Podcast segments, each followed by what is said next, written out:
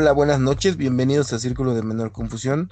Yo soy Omar Santana y está conmigo Marco. Hola Marco, ¿cómo te va? Hola, buenas noches, soy el optometrista Marco Antonio y bienvenidos a este su podcast favorito, Círculo de Menor Confusión. Recuerden seguir en nuestras redes, estamos... En Facebook estamos también como Círculo de Menor Confusión, es donde usualmente tenemos más participación de nosotros dos este, en, en este podcast. Y pues bueno, también estamos en además en nuestras redes sociales. Si quieren escribirnos, puede hacerlo a círculo de menor confusión gmail.com. Muy bien. Y el tema de este día será ¿qué es ser un optometrista? Y bueno, para empezar, para ti Omar, ¿qué es ser un optometrista? Oye, pues según dice la Organización Mundial de, perdón, el Consejo Mundial de Optometría, que es una profesión que está licenciada y regulada, que se puede aplicar de manera colectiva o de manera eh, individual. O eso quiere decir que puedes trabajar en un lugar con más optometristas y más profesionales o tú solo en un consultorio y que en realidad pues bueno tiene una formación universitaria y me parece bueno que en realidad es la definición que dice. Hay algunas cosillas más que me hacen falta seguramente, pero bueno, eso es lo que dice y creo y coincido que es como la mejor definición sobre la optometría a nivel internacional. Claro, sí, es como muy regulatoria, ¿no? Más que, que, que definiera lo que somos en realidad. Es como un optometrista tiene estas características para ser considerado optometrista. Claro. Y en este sentido, ¿tú crees que este tipo de, de definición sí entraría dentro de nosotros como optometristas o crees que deberíamos ampliarla o modificarla o que deberían estar incluidas las, las, las características o las labores que hacemos nosotros?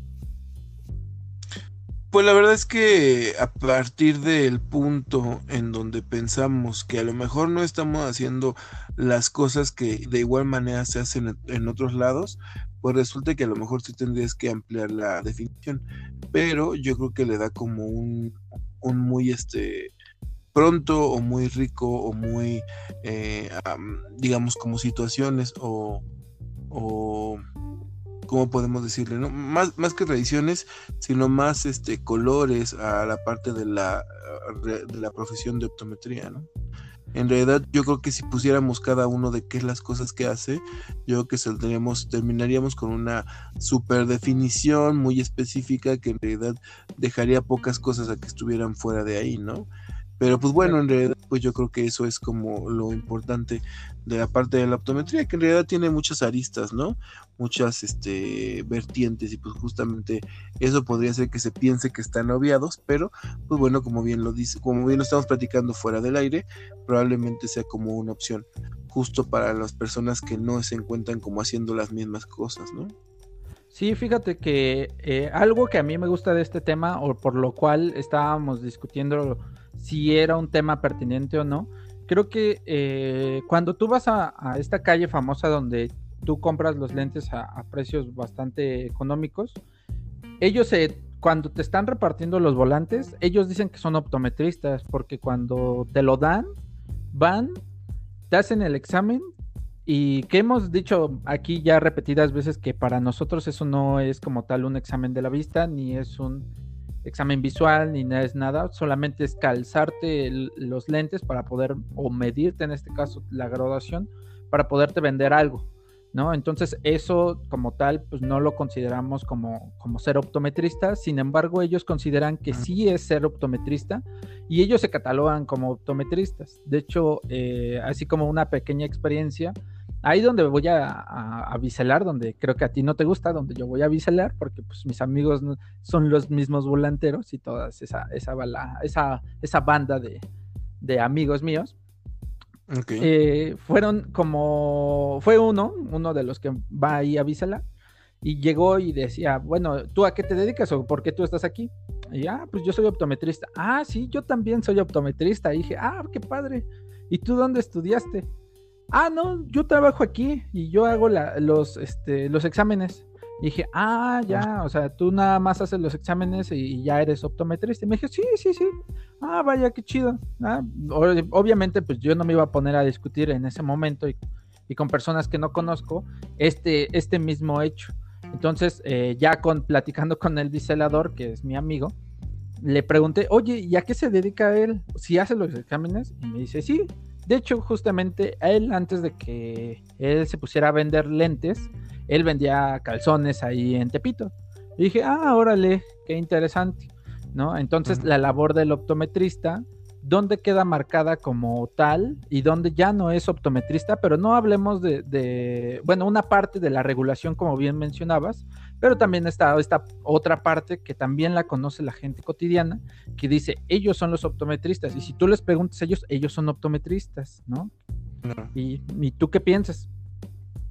Pues sí, o sea, a final de cuentas, como lo platicamos en, en el podcast de cuando tu jefe es técnico, estamos rodeados como de esa parte de esa mafia, ¿no?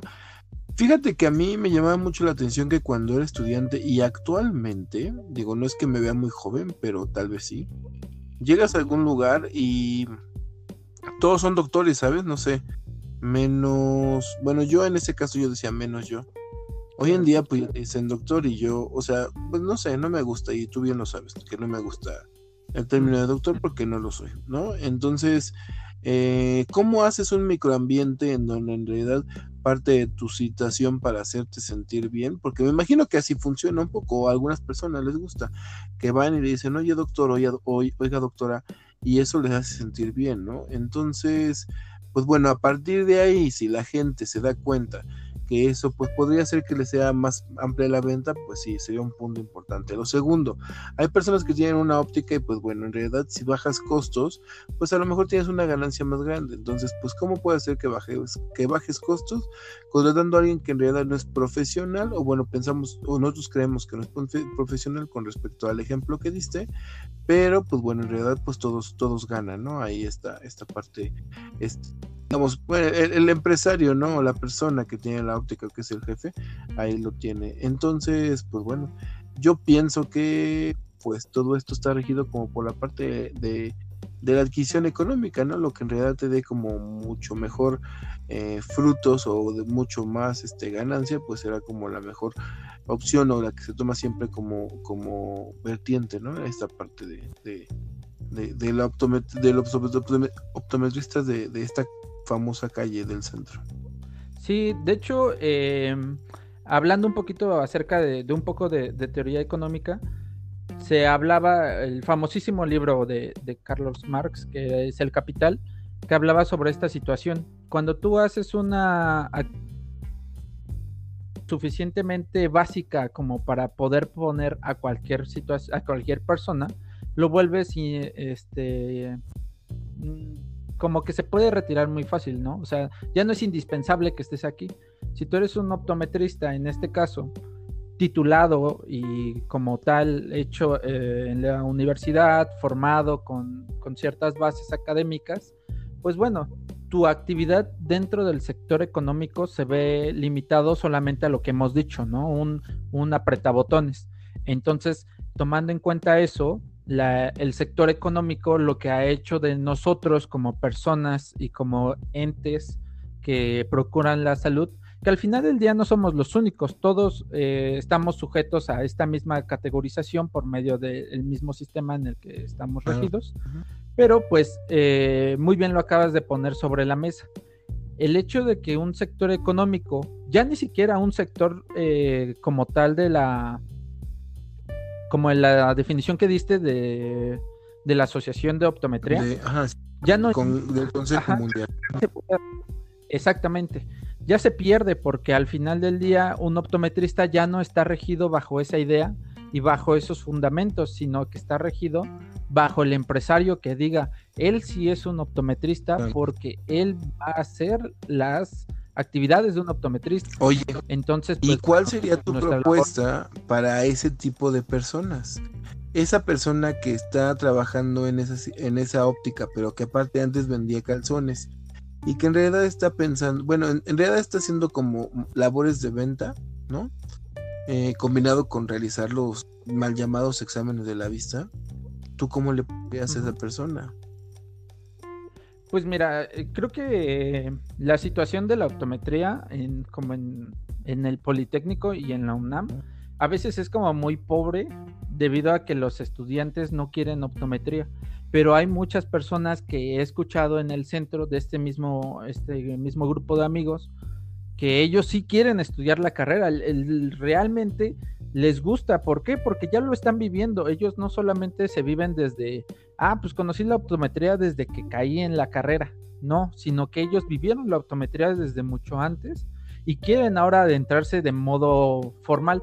De esta misma forma, tenía yo dos o tres compañeros ya en la universidad, ya bastante grandes, que ellos decían, es que yo ya tengo mi óptica, mi hijo tenía, es optometrista y ahora él me está enseñando y yo quiero seguir trabajando porque eh, la persona ya era como de unos cincuenta y tantos, casi sesenta años, y quería seguir profesionalizándose, quería estudiar y vio que su hijo tenía esta facilidad para tratar pacientes, saber de patología, adaptación de lentes, y lo que él quería es que yo también quiero hacer eso, yo también en mi óptica que yo ya tengo, porque yo, yo inicié como técnico, y eso le dio estudios a su hijo, y ahora esta misma óptica le regresa la posibilidad de poder a él estar estudiando, es la, es la forma que a mí me permite o pensar que estas personas no son malas, ¿no? O sea, muchos los satanizan, los, los tiran de que, pues es que ellos son los que venden la optometría, son ellos los que prostituyen la optometría, y digo, yo ah, dentro de mi pensar, pues es mucho de que no, ellos solamente están trabajando, así como hay un libro de Hannah Arendt, es una filósofa, que, que explicaba por qué eh, el tipo que mandaba a los judíos a los campos de concentración no era una persona mala, sino simplemente cumplía con su labor. Se llama la banalidad del mal. Entonces, estas mismas, estas mismas personas que se dedican a hacer esto no lo están haciendo porque sean malas, ni siquiera porque ellos están conscientes de lo que están haciendo sino simplemente están, están trabajando, así como, como cualquier persona que tiene que ganar el pan para poder subsistir. Creo que ellas están en la misma situación y mi propuesta para que ellos sean parte de este gremio como tal de profesionales es incluirlos dentro de las universidades o darles preferencia dentro de las opciones curriculares para poder entrar. O sea, si tú puedes comprobar que tú ya estás en el sector laboral de la óptica y quieres entrar a la carrera, eh, yo sí soy de la idea de que a estas personas se les deje pasar. ¿Por qué? Porque es un sector que se ha abandonado por medio del, del examen, que pues lamentablemente en vez de elegir a los mejores solamente escoge cierta cantidad de privilegiados y los pone en carreras que muchas veces no quieren, como es el caso de optometría. Pero tú tienes alguna otra propuesta o qué piensas con respecto a, la idea de, ellos? Pues la verdad es que creo que pues no, no coincide con la, el nombre de, bueno, lo que estábamos diciendo la parte de optometría, que creo que ya los dos coincidimos y platicamos sobre ello. La verdad es que no estoy como, no sentí como, como una propuesta con respecto a este nombre. ¿Tú crees que si cambiamos el nombre va a mejorar la situación? O no sé si no, como no preste tanta atención, no sé, pero... ¿El nombre de qué? El nombre de las personas que empíricamente aprenden a hacer exámenes de la vista. Pues yo como tal lo he dicho aquí, ellos no son optometristas, ellos son personal de ventas, ¿no? Es lo que siempre he dicho. También a los optometristas como tal que los ponen a hacer lo mismo que ellos hacen, pues para mí tampoco, ahora esta situación es como un comentario un poco fuerte, pero para mí tampoco son optometristas dentro de lo, de lo práctico. ¿Por qué? Porque no están eh, ejerciendo la optometría que estudiaron en las universidades. Están solamente siendo um, objetos de reproducción del sistema, que es vende, vende, vende, vende, vende, compra, compra, compra, compra, ¿no? Entonces, para mí, estas personas, ¿qué es lo que decíamos sobre la optometría elite? ¿Quién es un optometrista elite? Pues bueno, son los que se preocupan por la salud.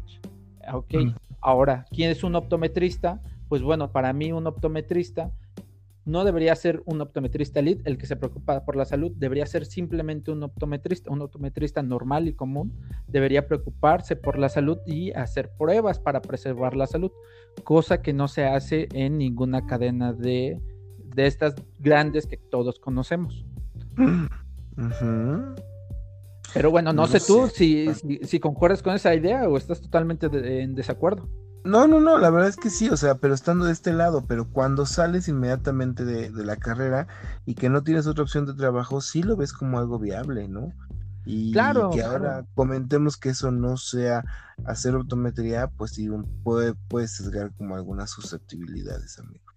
Pues justamente ese es el punto del podcast. Ese, eh, ¿Eso es ser optometrista o no es ser optometrista? Porque si estamos diciendo que el optometrista es, tiene ciertas características, pues bueno, el, este compañero, o podríamos decirlo hasta cierto punto, colega que antes vendía calzones y ahora se dedica a ser optometrista, pues sí es optometrista, porque un optometrista licenciado también está haciendo esa misma labor. ¿Y qué diferencia hay entre él y, no, y ahora sí que el que vendía calzones y ahora el optometrista que está en la cadena de ópticas que hace lo mismo? ¿Qué diferencia hay?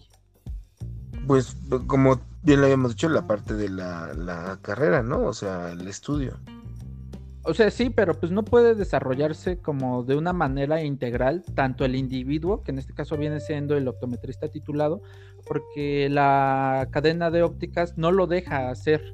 Está muy marcado eh, los procedimientos que tiene que hacer para poder hacer las ventas igual de la forma de la que este, este otro optometrista, podríamos decirlo, o como le quieres poner, ¿no? Este vendedor de, lentes, también está haciendo exactamente lo mismo. O sea, ¿en qué momento está procurando la salud o en qué momento un optometrista normal, podría decirse universitario, está haciendo la diferencia como parte de ya en la labor social, en, en la labor de prevención, que es lo que se nos indica y se nos promueve mucho en las universidades.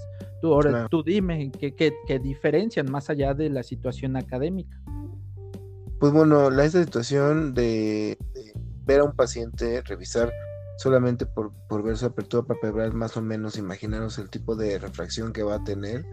Y pues bueno, eso básicamente ellos no lo hacen, ¿no? Y lo que hemos dicho desde hace como un tanto de tiempo, o sea, la parte de el trabajar, de y, o sea, trabajar no solamente en, en, Ciudad de México, digo, para los que lo escuchan acá, estamos en más, en más instituciones, pero pues bueno, ¿no? Eh, y eso nos trae a otro tema, ¿no? Algo que hemos platicado, la parte de las campañas de salud visual. Claro. Sí, ¿qué, tiene, qué, qué tema tienes ahí con las campañas de salud visual? ¿Crees que pues ¿sabes? Yo creo que hay dos temas que vienen a partir de aquí. El primero y el más importante, tú querías hacer un este servicio social, ¿no? El hacer campañas. Y quiero saber por qué, por qué pasaba eso en tu mente, por qué te gustaría, te hubiera gustado. Y lo pues, segundo, yo creo que deberíamos de platicar cuál es el inicio de este podcast, porque igual como que intensiamos cada, cada semana y está padre, ¿no? Pero a lo mejor no saben ni quiénes somos, ni dónde estamos, ni a qué nos dedicamos con gusto y así. Entonces igual podríamos pensar después de esta platiquita que vamos a seguramente a, discutir un poquito más, platicar qué es esto, cuántas personas trabajamos aquí y demás situaciones te, te late. Claro, claro. Sí, sí, sí. Hay que darle más, más sentido y más dirección a, todo esto. Pero bueno, contestando tu, tu, primera pregunta, ¿por qué quería yo hacer brigadas?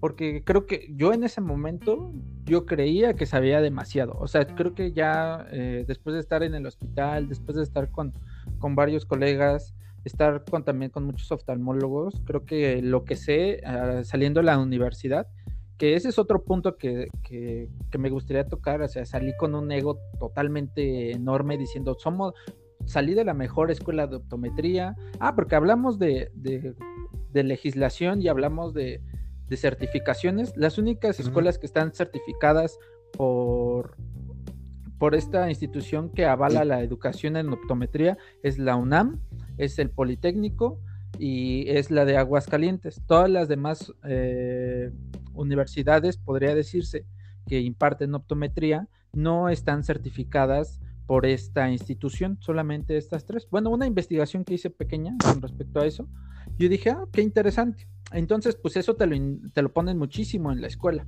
O sea, tú vas a ser el mejor, tú saliste como el mejor. Entonces, como estaba también en la escuela con mayor antigüedad de optometría, pues de igual forma, ¿no? O sea, pues estoy como en el Harvard de la optometría en México al final del día. Entonces, sabiendo todo esto, pues se me hace muy fácil eh, como esta idea muy este, pueril de querer salvar al mundo, ¿no? de, querer ayudar a todos los que pueda con lo poco o mucho que sé. En ese momento, pues con lo mucho que sabía, ¿no? Según yo.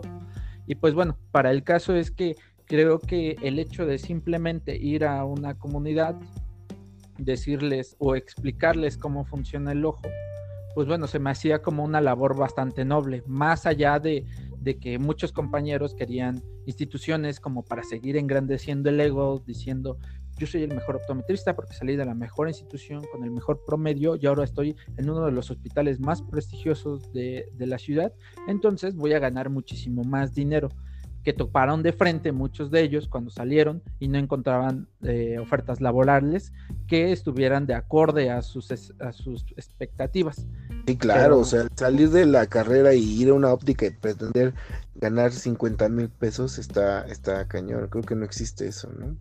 Sí, exacto. Entonces, yo ya había topado la realidad, o sea, en algún momento cuando no podía pagar yo la carrera, y me dedicaba a cambiar micas nada más, o sea, agarraba a un, a un amiguito y le decía, oye, préstame tus lentes, te cambio las micas y te, ahora sí que por tanto dinero.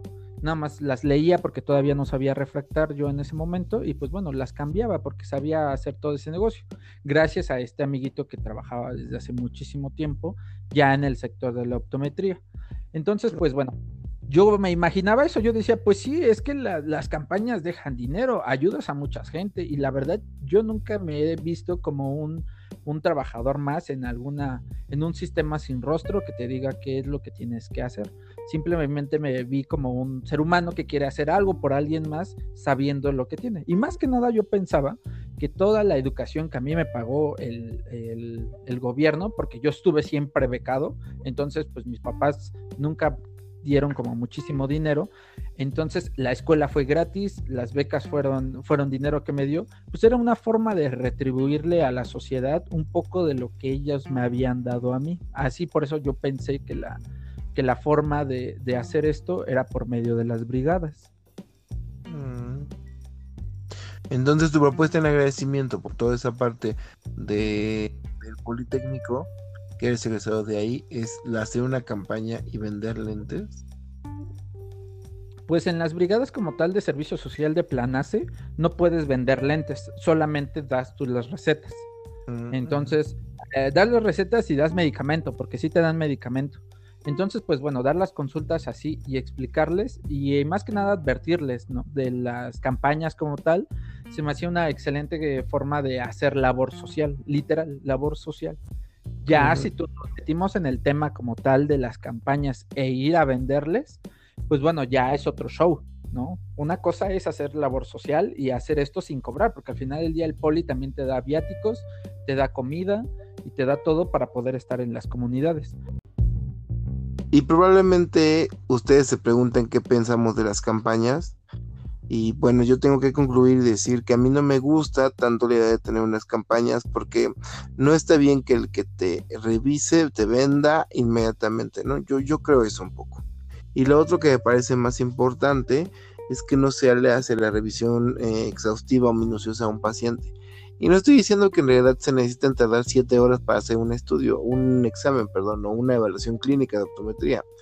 Pero lo que sí estoy diciendo es que, pues bueno, básicamente, no sé, a lo mejor pensar en un niño que tiene que ser refractado para bajo dilatación, porque pues a lo mejor tiene un problema acomodativo que está sesgando, y resulta que ese niño termina con unos lentes de más 0.25, ¿no? Y entonces, como, ¿en qué momento pasa esto?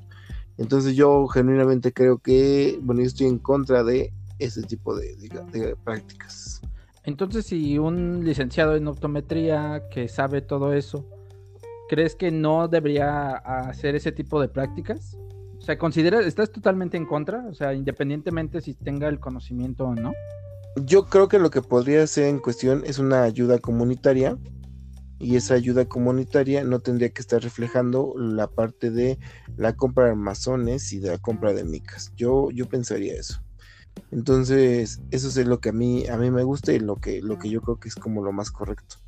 Pero que una empresa que va a tener, no sé, una una empresa va a tener un evento y entonces incluye el de la óptica y el de la óptica está ahí vendiendo armazones en una campaña, a mí creo que eso no, no es optometría.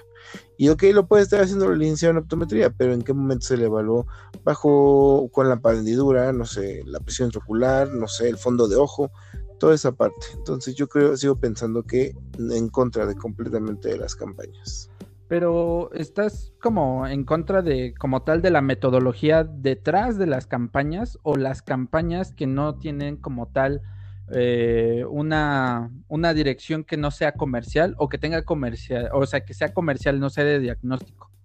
Pues básicamente estoy, no, termino de no coincidir en la parte de la no evaluación del paciente y la venta de unos lentes porque es la opción o es la, la, la orden de alguien más. Oh, vaya. Entonces sí es como esa parte comercial, ¿no? Que al final del día vas para que te vendan. Ese es el punto. Así es, eso es lo que yo genuinamente pienso. Pues bueno, que... Ajá. Eh, o sea, a fin de cuentas pienso que es como muy parecido a una óptica, ¿no? De cadena. Ajá. Exacto, sí, justamente es el punto al que quería llegar, ¿no? Creo que la diferencia entre la óptica de cadena y la óptica que en este caso lo están haciendo las personas pero en este caso también hay una, hay fundaciones como Fundación creo que Cinépolis, Fundación Ver Bien para Aprender Mejor, fundaciones que se dedican a hacer básicamente eso también, pero regalan los lentes. No están teniendo como tales ingresos, sino que son fundaciones. Esas que son como tal, no son optometría. Te digo, más que estar en contra de como la parte institucional, estoy en contra básicamente de la no evaluación eh, completa de, en este caso, un niño, ¿no? Ver bien para aprender mejor. Estoy completamente en contra de eso. O sea, mm, viéndolo ya de, esta perspectiva, o sea, te digo, no sé tú, pero que la mayoría de los pacientes pediátricos tienen que evaluarse bajo dilatación, ¿no? La parte acomodativa y no se hace. Y entonces, como, ¿sabes cuál es la situación? Eso no me late. ¿No? O sea, podría mm. ser bueno viendo el fondo de ojo y podría ser el más, eh, pero no tienes todos los elementos necesarios como estando en un consultorio. Y que eso no puede dar salud visual, ¿no? O sea, claro, me queda claro que sí, ¿no? Y si nos vamos a la parte más eh, minuciosa de la de los errores refractivos no corregidos que están generando visión baja, pues sí, o sea, dices, claro, están ayudando, pero, o sea, un niño con un más, 0.25, menos 0.50, cuando en realidad tiene más 3, pues ahí está la situación. Eso es lo que yo no estoy en contra. Estoy en contra, perdón.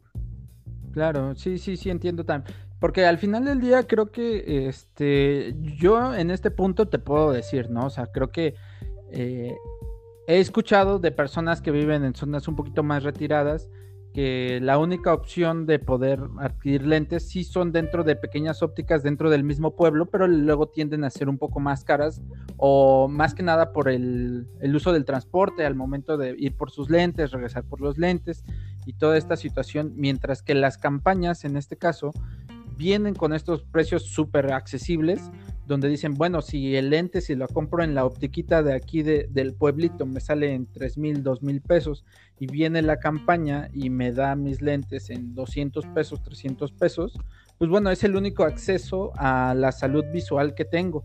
Ese sería como por una parte, ¿no? Tú especificas el caso de los niños, pero pues bueno, el sector que abarca estas campañas, que al final del día yo no las estoy defendiendo. Yo creo que una campaña bien realizada y, bien marcada en términos metodológicos, creo que sí podría ayudar bastante. Pero el hecho, como tú bien decías, la parte eh, del dinero, la parte económica, que influye totalmente en estas situaciones, pues a veces llega a sobrepasar, porque he escuchado muchos optometristas que les pagan como, no sé, 500 pesos por día, 1000 pesos por día, pero si llegan a echar hasta 100 pacientes, 50 pacientes, 90 pacientes, y pues bueno, si tú nos ponemos en muy estrictos en este sentido, y como bien dices, no se está haciendo nada de lo que es salud visual, pues bueno, no tiene mucho caso de que atiendas a, tantas personas si realmente lo único que estás haciendo es vender lentes.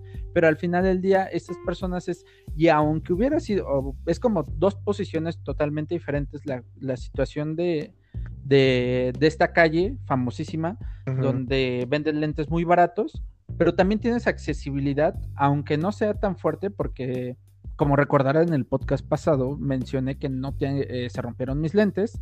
Entonces, eh, la accesibilidad a un consultorio optométrico cercano, pues era nula. O sea, yo alrededor de la casa de donde yo vivo, pues bueno, no hay ni un, ni un consultorio optométrico donde tenga lámpara de hendidura. El único que estaba ahí era yo. Obviamente no me voy a autoatender y me voy a ver, no es, eh, no es posible. Entonces, al menos dentro del concepto de accesibilidad, pues bueno, podríamos suponer que sí la hay porque hay hospitales dentro de la ciudad.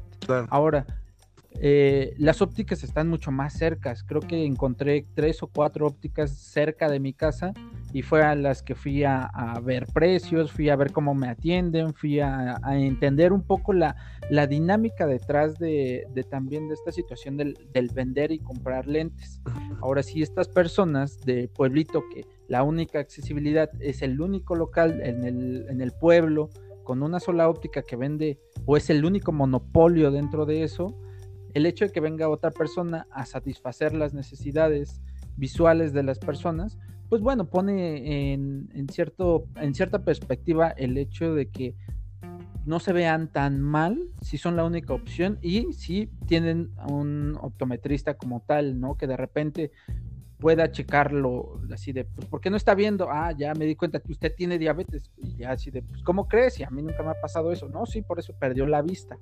¿no? Es un ejemplo muy burdo, pero pues eh, en algún momento me llegó a pasar también a mí, que no sabían ni siquiera que era diabetes, no sabían nada de eso, solamente vivían como en una, en una burbuja dentro de su círculo. Entonces, en este caso, considero que una, yo sí, yo sí, sí estoy a favor un poco más de las, de las brigadas, a lo mejor las brigadas comerciales que venden muchísimo y atienden a muchísimas personas, no tienen el carácter 100% de salud que a mí me gustaría. Claro. Pero bueno, creo que creo que sí, sí cumplen con una, una función que, que subsanar dentro de esta desigualdad que vivimos en México. Claro. Sí, y al final de cuentas nos vamos a la conclusión, ¿no? De que en realidad la mm, mayoría de las personas que necesitamos eh, salud pública, pues en realidad están sesgadas porque no tenemos desde el inicio la legislación, la presencia de los optometristas en diferentes lugares. Y me queda claro, o sea, que es mejor que lo dirija un licenciado en optometría que una persona que no es licenciada en optometría, pero pues creo yo que terminamos en esta parte de la falta de evaluación y la parte de la compra y venta de micas, bueno, mejor dicho, la oferta, como tú bien lo decías, de la demanda de los costos bajos, ¿no? Claro, y creo que ese es el punto del podcast, que es un optometrista. Pues bueno, no, no lo podemos definir como tal porque sería un trabajo como tal ya un poco, no sé, epistemológico u ontológico respecto a la filosofía dentro de la, de la misma optometría, donde un optometrista se puede definir por las labores o por la forma académica que lleva las cosas o simplemente por el hecho de hacer y vender lentes, ¿no? Que en este caso podemos, ponemos sobre la mesa eh, el hecho de que qué diferencia había entre estas dos personas. Pues a mi parecer ninguna, pero sí habría diferencia entre una persona que sí se toma en serio o se toma a la ligera un poco el hecho de tener un poco de salud, eh, salud visual en su consulta dentro de su óptica, ¿no? Porque sabe un poco, ¿no? Un poco de esto, que al final del día también, o sea, creo que eh, también en el podcast de cuando tu jefe es técnico, es algo que nos decía también la chica. Cuando ella estuvo trabajando en sus primeros semestres, pues quien le enseñó y quien le ayudó a entender también a los pacientes fue el técnico con el que estaba trabajando, porque pues después, quiera, o no, siempre agarras maña en todos los trabajos en los que estés. Y si ya llevas 20 años trabajando viendo pacientes, pues bueno, ya más o menos identificas que ya no ve porque es diabético, ya no identificas por esto porque tiene una catarata, o sea, ya lo ves, o sea, es tan obvia la catarata que no hay, no necesitas una lámpara de hendidura para saber que eso es catarata. Pero sí, tienes razón, o sea, yo concuerdo contigo en que la academicidad o el hecho de estar formado en una academia no sustituiría jamás a un, a un técnico o un empírico, ¿no? En este caso. Entonces, pues bueno, el ser optometrista queda muy vago, queda todavía al aire, pero bueno, para, para mí el, el ser optometrista sería esta idea de procurar un poco la salud al nivel que sean las posibilidades dentro de lo que cabe de cada uno sin la necesidad de sobrepasarse, que ese también es otro tema, sobrepasarse dentro de las características de un optometrista, que hemos visto que también hay optometristas que hacen otras labores que ya no le corresponden. Sí, claro. Y entonces invitamos a todas las personas que nos están escuchando a que nos den la opinión sobre qué es lo que ustedes piensan que hace un optometrista o cuál sería como su definición. Pueden hacerlo a nuestras redes sociales o a círculo de menor confusión gmail.com. Marco, pues yo creo que estaremos llegando ya al fin de este podcast, un podcast pequeñito en donde solamente hablamos nosotros, en donde quisimos tener como una parte de nuestra intimidad, de una plática entre uno a uno. Y pues Marco, ¿algo más que nos quisieras comentar?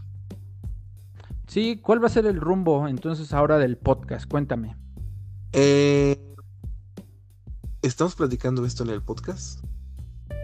Sí, sí, no, no, lo habías puesto como tema hace rato. Eh, más, que, más que como el rumbo, la verdad es que somos un barco sin, sin, destino. Somos como un par de adolescentes yendo a la playa sin tener como vista, fija hacia algo. Eh, no, yo creo que, o sea, de que, de que lo estamos integrando nosotros, ¿no? De que somos eh, dos optometristas que tenemos la necesidad bueno, que tenemos la necesidad de que sean evidentes cosas que no son evidentes cuando uno se conecta en una sesión de Zoom y se ve que toda la parte académica eh, engloba pues muchísimas cosas menos como por ejemplo, ¿no? Cuando tu jefe es técnico, ¿no? O la parte de no cobrar consultas. Y pues nada, o sea que somos dos personas que en realidad se dedican pues, a hacer eh, actividades de optometría y se dan un tiempo para esto, ¿no? Creo que eso era lo que quería comentarles, ¿no? Que, que, de, que, de quién está integrado este podcast.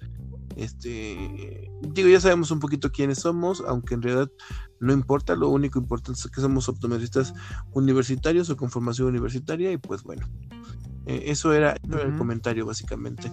El rumbo amigo, pues en realidad no lo sé y no sé si nadie lo sabe o algo así, este como, pues sí. como comentario, ajá pues este, pues de esta, desde este lado también te puedo decir que ahora sí que ya voy a entrar otra vez a, la universidad. Ya iniciamos clases eh, en septiembre, a, mediados o finales de septiembre. Oye, pero en línea. Ajá, en línea, sí, todo va a ser en línea. Entonces, pues bueno, la, yo siempre he intentado aportar al podcast desde esta perspectiva un poquito más crítica, no solamente quedándome con la idea de que como somos universitarios, somos lo mejor, ¿no? Hay que entrar directo a la discusión y empezar a decir que aunque somos universitarios, somos humanos y tenemos errores. Y dentro de esos errores también están los errores metodológicos. En algún momento llegué a ver en una bibliografía que el queratocono era una enfermedad de ricos, pero pues obviamente, ¿cómo no se va a hacer una enfermedad de ricos cuando los únicos que tienen la posibilidad de examinarse son personas de alto nivel. Esos son como, como características dentro de, este marco de la filosofía que a mí me gusta integrar dentro de, de, mi teoría de la optometría para poder enriquecer esta discusión, ¿no? Que al final del día hay muchas personas que juzgan eh, mi labor y dicen, no, es que tú estás mal, es que tú no estás entendiendo la verdadera optometría, como si la verdadera optometría existiera. O sea, hay una optometría con diversas aristas, diversas realidades, que solamente me estoy enfocando yo personalmente en la parte más oscura, en la parte que no queremos ver como lo que habíamos mencionado en muchos de nuestros podcasts pasados.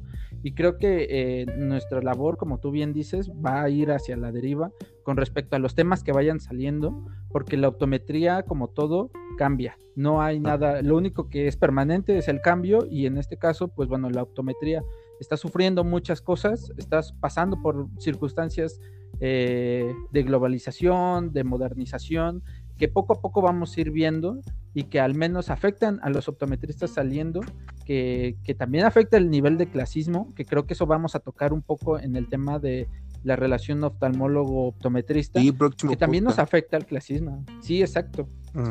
Y creo que ese tema de clasismo y discriminación y situaciones personales nos afectan, pero a veces creemos que nosotros somos la élite, pero la verdad es que no somos ni la élite, no somos ni siquiera una parte, y creo que también la política nos afecta muchísimo. Sí, claro, y como todo, nadie, nadie habla sobre eso, ¿no? Y no es que, como bien lo dices, sepamos la verdad, pero sí creemos que personas que en realidad eh, les gusta participar sobre esos temas, pues bueno, nos digan conclusiones o nos, den, nos, nos dirijan, ¿no? Mentalmente hacia qué es la situación de, de este tema en particular.